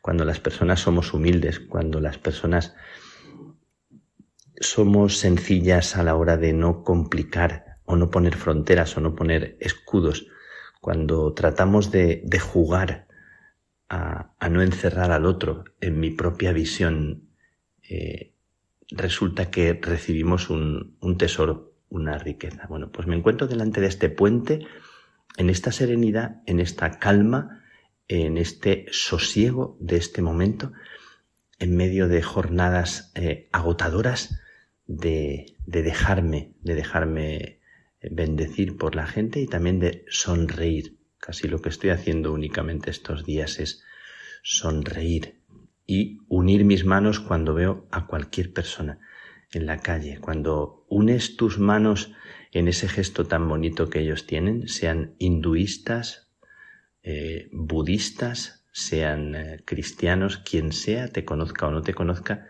es como un, eh, un automatismo rápido en el gesto, en la cara de la gente. Cuando unes las manos, ellos reaccionan abriendo grandemente los ojos y uniendo sus manos y sonriendo. Se sienten honrados cuando tú unes tus manos en señal de, cercanía. Me gusta mucho, me gusta mucho ese gesto. Eh, en estos días eh, estoy pidiendo a Dios que, que sepa yo comprender, que sepamos también curar heridas, que sepamos entrar en lo profundo también. Eh, y esto es lo que estoy viviendo. En estos días me acuerdo también de, mirando este puente, de aquel cuento que, que siempre me gustó mucho, de los dos hermanos que discutieron. Eh, cuento el cuento brevemente. Dos hermanos que, que se enfadaron después de trabajar juntos muy bien durante 40 años, eh, dice el cuento, y que un día discutieron amargamente y, bueno, pues se, se distanciaron y uno de los hermanos como, como represalia hacia el otro hermano eh, de la casa vecina donde vivían, desvió el curso del arroyo, lo desvió, consiguió desviarlo para separar eh, las dos casas por, por ese arroyo y para poner así de por medio distancia. El cuento dice que apareció en ese, en ese tiempo una persona que pedía trabajo, un carpintero, que venía con sus eh, herramientas y pidió trabajo al hermano mayor. El hermano mayor eh, le dijo, sí, tengo, tengo un trabajo para ti, quiero que construyas una cerca. Mi hermano eh, dividió nuestras casas con un arroyo desviando su curso y quiero que construyas eh, una cerca de madera con, con, las maderas que te doy para separar más aún su casa de la mía como represalia. El carpintero dijo, creo que comprendo lo que, lo que necesitas. creo que me has transmitido lo que debo hacer por ti. Después de un tiempo, del tiempo oportuno, eh, el hermano mayor se dio cuenta de que lo que había no era una tapia, lo que había construido el carpintero era un puente, un puente con la madera que le había dado, que unía eh, una casa y la otra y que salvaba la distancia del arroyo. Y en ese momento, cuando él estaba a punto de reprochar al carpintero haber hecho tal cosa, eh, el hermano menor vino corriendo, atravesando el puente y abrazó a su hermano sin darle tiempo a rechistar. Y le dijo, has hecho, has hecho por mí lo que yo traté de separar. Tú has, has reconciliado, has puesto un puente para volver a unir. Te pido perdón y, te, y te, pido que, que, no volvamos a separar nuestros caminos. Bueno, cuando el hermano mayor, eh, emocionado, acogió esta respuesta, quiso decirle al carpintero que, que se quedara, que tenía más trabajo para él, y él dijo que no, que tenía muchos otros puentes que construir. Nosotros tenemos muchos otros puentes que construir. Yo creo que nuestra vida está llena de, de desafíos, de heridas que se pueden convertir en, eh, en, países extranjeros entre nosotros, entre hermanos, y uno de los desafíos más, más importantes para nosotros en la familia, entre los amigos, en el trabajo, en, en la vida religiosa es construir puentes, es ser personas de, de, reconciliación, que desde dentro de lo que viven sean personas capaces de, de, abrazar al otro en su territorio. Bueno, esto estoy intentando hacer estos días y, y esto os transmito y, y, os comparto. Pero quiero terminar eh, regalándoos un cuento que aquí tiene todo su sentido, porque yo lo conté muchas veces en, tiempos pasados, conté tantas veces el, el cuento del almizclero, del almizclero. Y quiero terminar contándoos ese cuento en esta noche, que sea como un cuento que, que os, eh, que os arrope, que bendiga vuestras vidas, que os lleve el gesto que estoy viviendo estos días, también las manos unidas de tantas personas, niños, mujeres, ancianos, hombres, frailes, a los que estoy bendiciendo y de los que me estoy dejando bendecir. Cuenta la, leyenda y cuentan las madres hindúes a sus hijos. Hace mucho tiempo vivía un almizclero.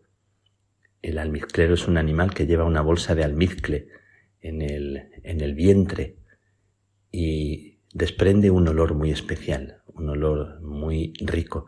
Cuentan que un almizclero hace mucho tiempo, atraído por el olor que nacía de él, pero sin saber de dónde venía, empezó a caminar, empezó a peregrinar, empezó a preguntar aquí y allá de dónde venía aquel olor. Y la gente mm, ponía caras de no saber de dónde venía, que lo olían también, pero no sabían de dónde venía. El almizquero viajó, viajó, eh, fue preguntando de dónde podría venir aquel olor. Y cuando ya muy cansado, extenuado del camino de tanto buscar, de ir y venir, en un momento determinado él resbala, agotado y, y queda muy mal herido. Para no agonizar en una lenta, lenta muerte, él mismo se desgarra su estómago y, en ese momento se rompe la bolsa del almizcle, se da cuenta de que lo que había buscado toda la vida no estaba fuera, estaba dentro de él, que el secreto de aquel olor maravilloso no estaba lejos. En ese momento se sintió el animal, el almizclero más feliz del mundo, pero fue un instante, fue poquito tiempo. Eh, y antes de morir sintió esa felicidad. Las madres hindúes cuentan a sus hijos, recuerda, hijo, que en la selva de la vida, cuando buscas el secreto o el tesoro lejos de ti, te pierdes y te puedes perder la vida. El perfume viene del regalo que hay en tu interior, del tesoro, de la gracia que se te ha regalado. Eh, respira y descubre que ese perfume está dentro de ti y no, no te pierdas la vida. Yo recuerdo siempre este mensaje como si fuera el mensaje de mi madre o seguro que de, la madre de cada uno de vosotros o del padre de las personas que nos han querido. Eh, la vida es preciosa, la vida es bella y dándole gracias a Dios por lo que nos ha regalado. Hoy yo le doy gracias a, por mi vida, por vuestra vida, por la vida de cada una de las personas sencillas con las que me estoy encontrando que me conmueven, que me conmueven profundamente y os los regalo y os los presento para que los bendigáis en vuestro corazón. Y también yo os mando mi bendición con mis manos unidas y con poniendo la palma de mi mano sobre vuestra frente. Le pido a Dios que os bendiga, que os conforte, que os regale el perfume que trae la presencia de Dios en vuestro corazón, que sonríe, conforta y regala la gracia en este momento. Junto a este puente, junto a este pequeño lago, junto a esta paz de este rinconcito, te regalo esta bendición.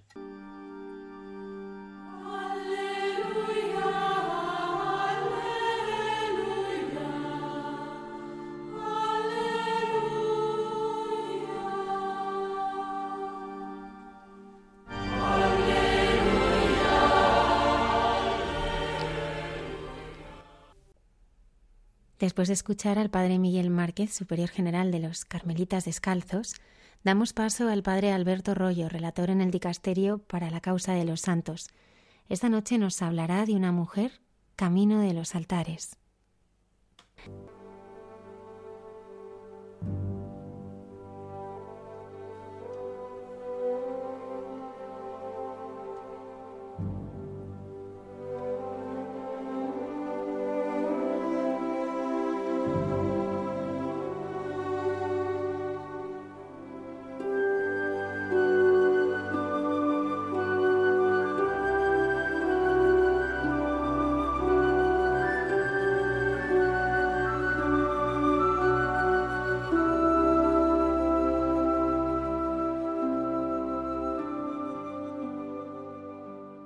Muy buenas noches a todos los oyentes de Radio María. Con vosotros una noche más el sacerdote Alberto Rollo de la diócesis de Getafe, pero ahora hablando desde Roma.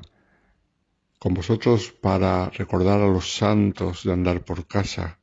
Y hoy queremos recordar a una mujer muy de su casa, una mujer que esperemos que llegue a ser declarada santa algún día, pero por ahora tenemos una certeza hermosa que es que fue declarada venerable por el Papa Francisco el día 24 de abril del año 2021. Y venerable quiere decir que vivió las virtudes cristianas en modo heroico. Por lo tanto, solamente quedaría probar un milagro realizado por su intercesión para llegar a la beatificación y, por supuesto, otro milagro para la colonización. Pero la cosa va bien, por lo menos ya sabemos que vivió una vida cristiana ejemplar. Se trata de una mujer valenciana afincada en Madrid, donde vivió muchos años y donde murió y donde está enterrada. Se llamaba Amparo Portilla Crespo, madre de once hijos, y que murió a causa de un cáncer de pulmón en 1996. Había nacido, como hemos dicho, en Valencia el 26 de mayo del año 1925, siendo la mayor de cuatro hermanos.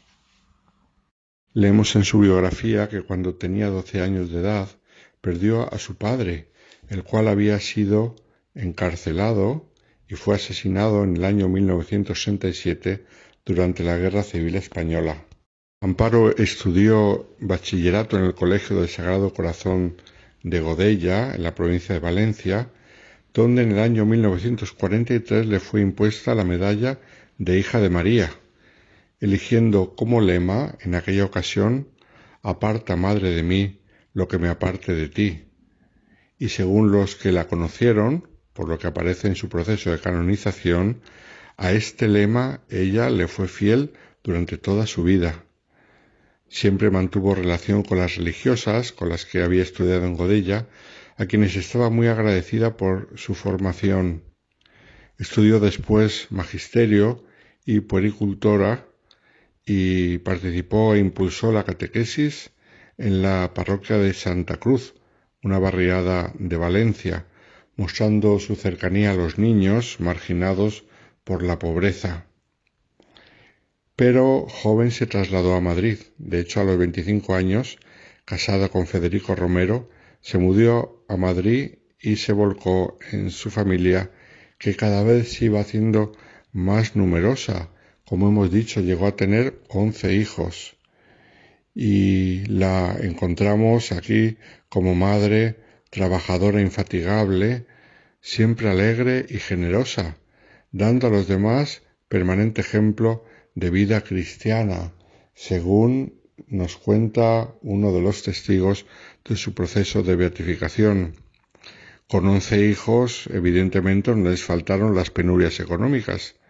También buscaba volcarse con los demás, no solamente con su familia, sino que con ánimo generoso eh, se entregaba a los más desprotegidos, a los enfermos o a los apartados de Dios, según leemos en su proceso de beatificación. En Madrid llegaría a ser líder nacional de la obra apostólica familiar, un movimiento católico en defensa y promoción de la familia que en 1966 se refundiría junto con otros en lo que hoy conocemos como movimiento familiar cristiano. Participaba también en programas de televisión hablando de la vida familiar y matrimonial, pero sobre todo se dedicó a su familia como madre cariñosa, paciente, abnegada. Nos la describen sus hijos como infatigable, siempre alegre, dando un ejemplo hermoso de vida cristiana que aprendieron sus hijos y no solamente de ellos, sino tanta gente que la conoció.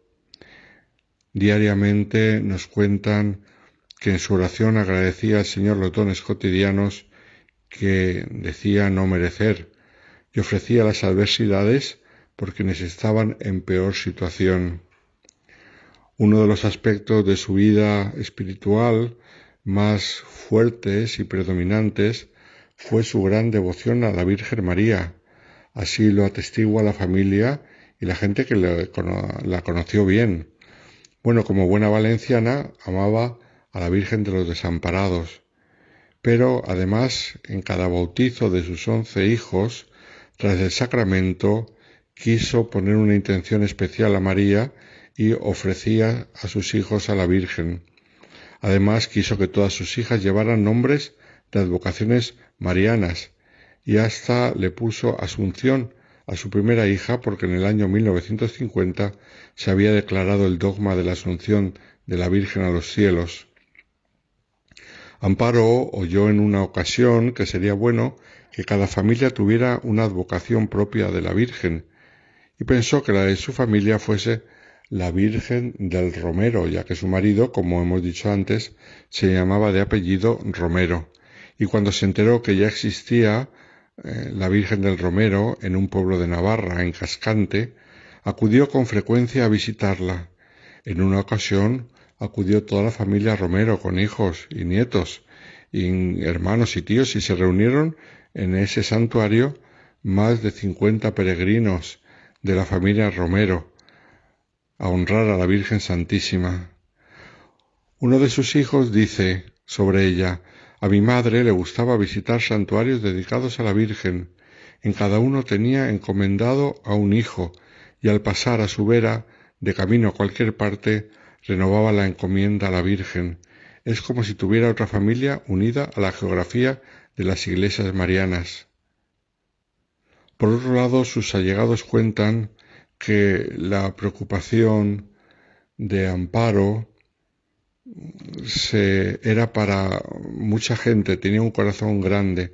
El amor a María, el amor a Dios, la Eucaristía diaria, la oración, le hicieron engrandar el corazón, de modo que se preocupaba por amigos, vecinos, conocidos, y cuando veía o sabía de alguna catástrofe, acudía enseguida a la intercesión de la Virgen, para que tuviera compasión y ayudara a esas personas que sufrían.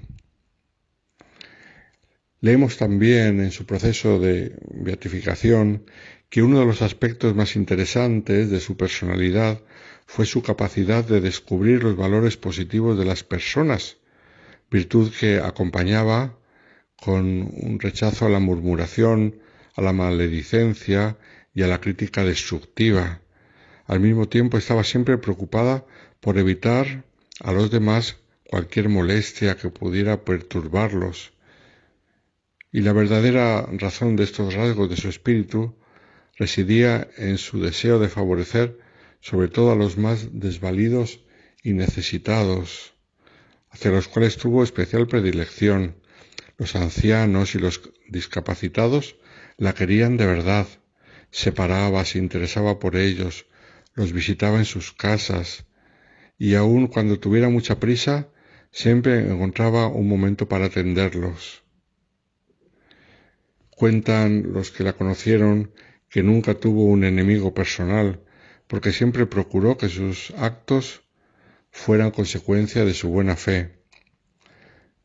Le gustaba repetir, para las madres y para Dios, todos somos hijos únicos. Había experimentado ese amor exclusivo de Dios para cada uno de nosotros y ella intentó transmitirlo para cada uno de sus hijos, pero no solamente para sus hijos, sino también para muchas personas más.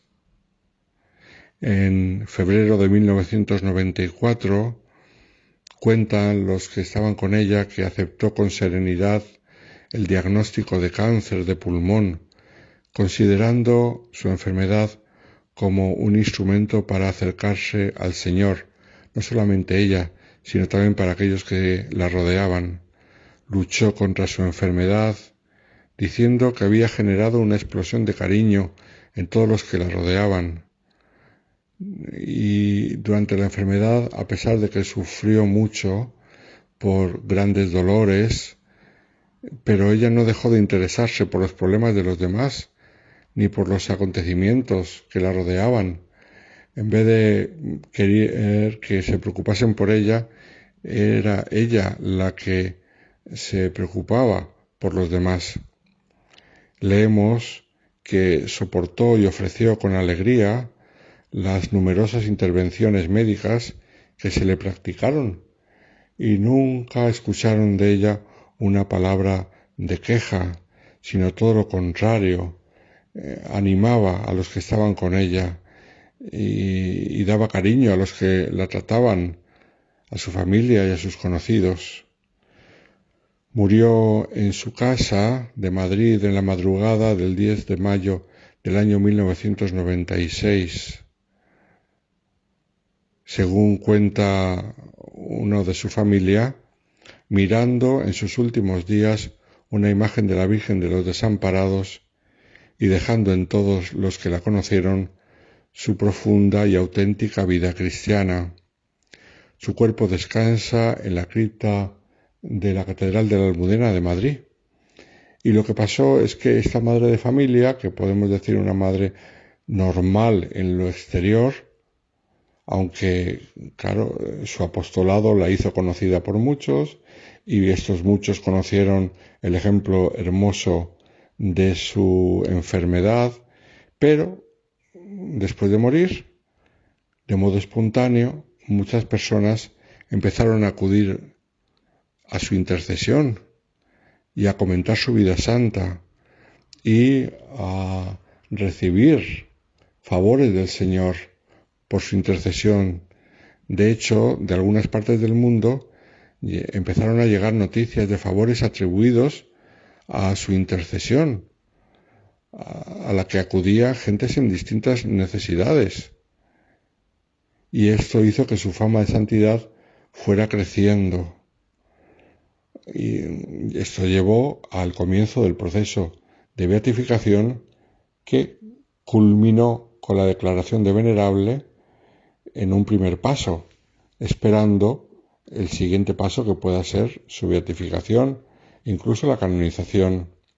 ¿Qué es lo que nos dejó Amparo Portilla? ¿Cuál es la herencia que hemos recibido de ella? aparte de su testimonio como madre de familia numerosa, defensora de la familia, defensora de la vida, apóstol incansable. Pero aparte de todo eso, los que la recuerdan hablan de su sonrisa, de su alegría de vivir y su amor hacia los demás. Y todo esto hace que esta figura llame la atención, que mucha gente se interese, porque en ella, en ese modo de vivir, encuentran la presencia de Dios en la vida cotidiana y anima a muchos a caminar por el mismo camino, que es el camino del seguimiento de Cristo. No tiene ningún misterio, no tiene ningún secreto. Fue una mujer normal que del amor de Dios sacó tanto bien para los que la rodeaban y en esto todos la podemos imitar. Por eso Amparo Portilla es una santa cercana, cuyo testimonio a todos nos anima a amar al Señor, llenar nuestro corazón del amor de Dios, para luego poderlo comunicar a los demás en este mundo tan necesitado de amor, de amor, pero sobre todo del amor principal, que es el amor de Dios, que Amparo recibió a través de María y Amparo supo comunicar, que ella nos ayude a nosotros a hacerlo también. Muy buenas noches a todos los oyentes de Radio María.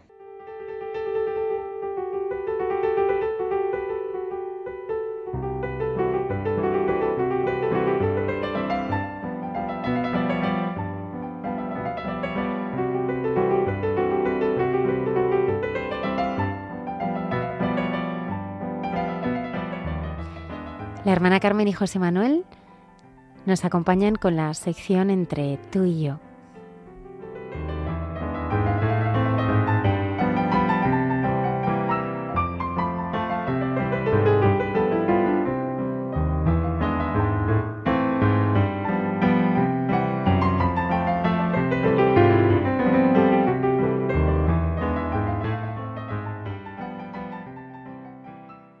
Querida familia de Radio María, nosotros, José Manuel y yo, en esta semana tan bonita que estamos viviendo, pues sí, por las fiestas como hemos empezado, ¿verdad? El día 1 y el día 2. El nombre es Cristiano. El apellido pertenece a la Iglesia. Es porque todo esto que estamos viviendo ahora a nivel mundial y en nuestra patria, pues es que necesitamos un horizonte de luz y de esperanza. Y eso es lo que nos ofrece nuestra Madre la Iglesia al celebrar y nos pide que lo celebremos con verdadera fe y alegría la fiesta de la comunión de todos los santos y la celebración de los fieles difuntos. Nos dice el Papa Francisco recordadlo bien, dice él, el nombre es cristiano, el apellido pertenece a la Iglesia. Bueno, pues ese va a ser nuestro diálogo de hoy, ¿no? Eh, ser cristiano es pertenecer a la Iglesia. Parece una obviedad, pero... Es verdad, y es que se vive en comunidad, en familia, se vive de otra manera. Efectivamente. Yo tengo grabada en mi corazón una expresión que decía mucho mi madre y que es de Santa Teresa de Jesús. En fin, soy hija de la Iglesia. San Pablo VI, en 1970, cuando proclamó a la Santa Doctora de la Iglesia, hizo como resumen de su vida lo que fue su último suspiro. En fin, soy hija de la Iglesia. Y por eso nosotros empezamos el mes de noviembre celebrando el pleno sentido de la vida y de la muerte. Mira, Benedicto XVI eh, dice que ser cristiano significa considerar el camino de Jesucristo como la vía que conduce a una humanidad plenamente realizada y auténtica. Es que es maravilloso esto que nos están despertando tanto a sentir la verdadera humanidad. Jesús nos quiere conducir a la comunión con Dios, a nuestra plenitud en la Iglesia. La Iglesia nos impulsa y sostiene, pero sostiene toda nuestra humanidad, toda nuestra riqueza. Forma parte del seguimiento de Cristo que nos dejemos integrar en ese grupo, en esa familia, aceptar que no podemos lograrlo solos. O sea, en un acto de humildad, responsable, sin terquedad, sin presunción. La humildad del estar con es esencial para nuestro camino a nuestra plenitud. Bueno, forma parte de ella que en los sacramentos, como decía Benedicto XVI, nuestro plan vital, vital, nos dejemos siempre tomar de nuevo por la mano del Señor, que de Él nos dejemos purificar y corroborar. Mira, dice el Papa Francisco que en nuestro caminar, en nuestro camino familiar, compartimos momentos inolvidables, comidas, descanso, tareas de casa, diversión, oración, la Eucaristía, los domingos, eh, excursiones, peregrinaciones. Ya solo la, la enumeración que hace nos dice la riqueza de la familia, ¿verdad? Y todo eso requiere del amor. Y así se siente la alegría, claro, es la consecuencia. Y este amor auténtico lo da Jesús, porque eso es el sacramento del matrimonio. La familia así vivida es un bien para sus miembros, pero es que es un beneficio para la Iglesia y por eso para la sociedad entera, que en estos momentos necesita vitalmente de testimonios así. Y Carmen, no nos engañemos, no existe la familia perfecta. Existimos nosotros, limitados, débiles, imperfectos, y Jesús nos enseña un secreto, que nunca terminemos nuestro día sin dar gracias y pedir perdón. Precioso. Tenemos que acabar nuestro día dando gracias y pidiendo perdón. Es verdad que tener un lugar que ir se llama hogar. Tener personas a quien amar se llama familia. Y tener ambas cosas se llama bendición. Mira, me estoy acordando de una anécdota que alguna vez he contado, pero es que me encanta.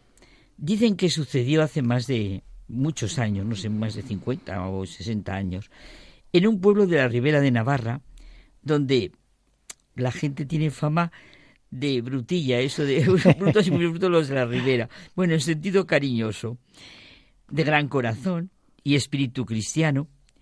A la hora de la siesta se presentó en la casa parroquial un mendigo, preguntando por el sacerdote. Bueno, le salió a abrir la puerta la madre del, del párroco y le dijo que su hijo en ese momento estaba descansando. Pero Nada, el hombre machacón insistía, insistía que quería hablar con el párroco. El sacerdote oyó y bajó a ver qué pasaba.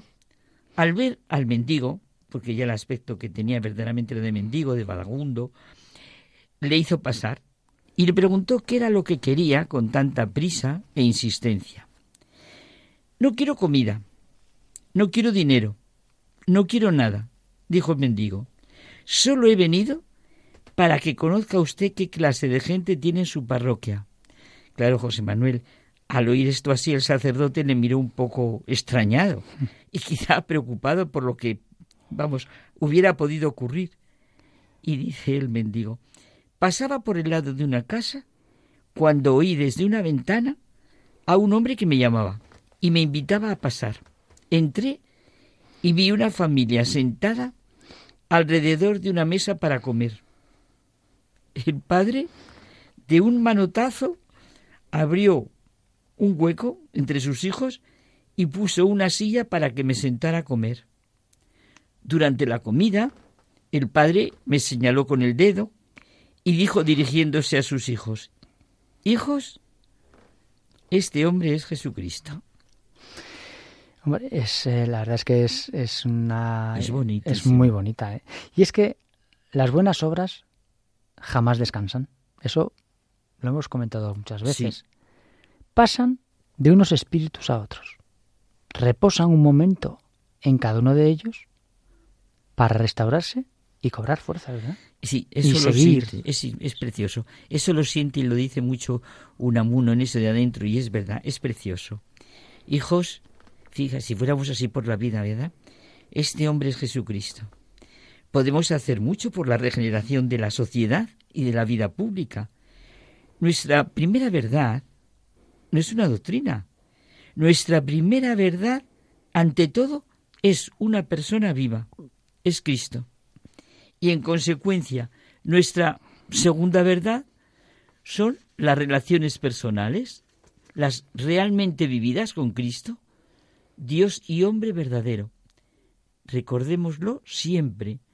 El nombre es cristiano, el apellido es pertenencia a la Iglesia. Y esto vivimos en estas dos celebraciones que acabamos de tener, en las que vivimos que la Iglesia es la gran familia.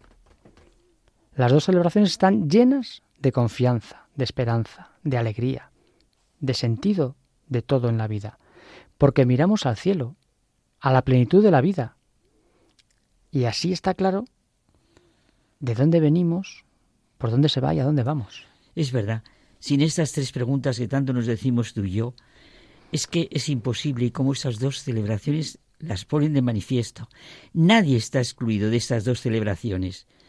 Dios quiere que todos los hombres se salven y lleguen al conocimiento de la verdad.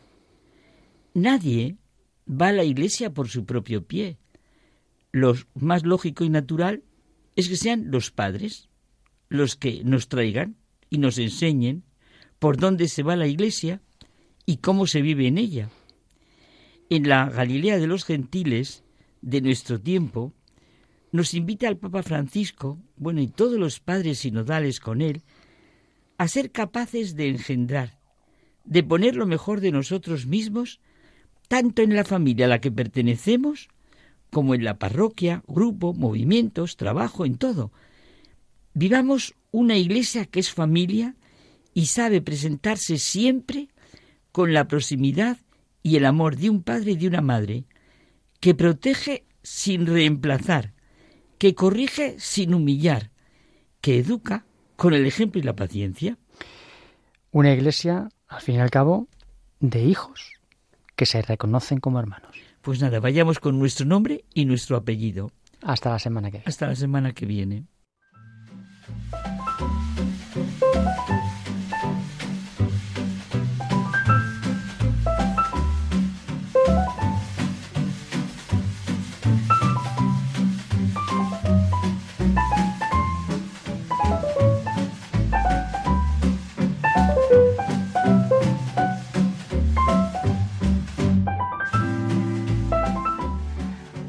No tengáis miedo con estas palabras de San Juan Pablo II. Despedimos el programa de esta noche.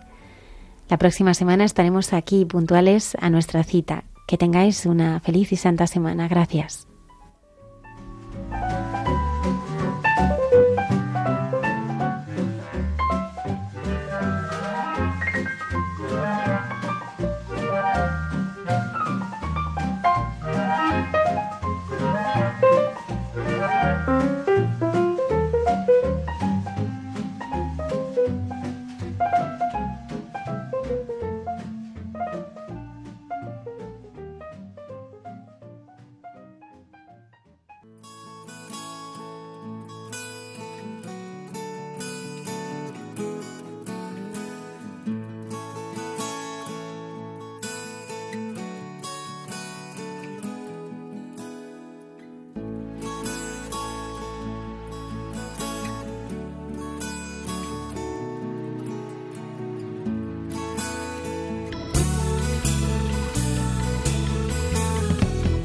Han escuchado en Radio María Hay mucha gente buena, un programa dirigido por Almudena Delgado.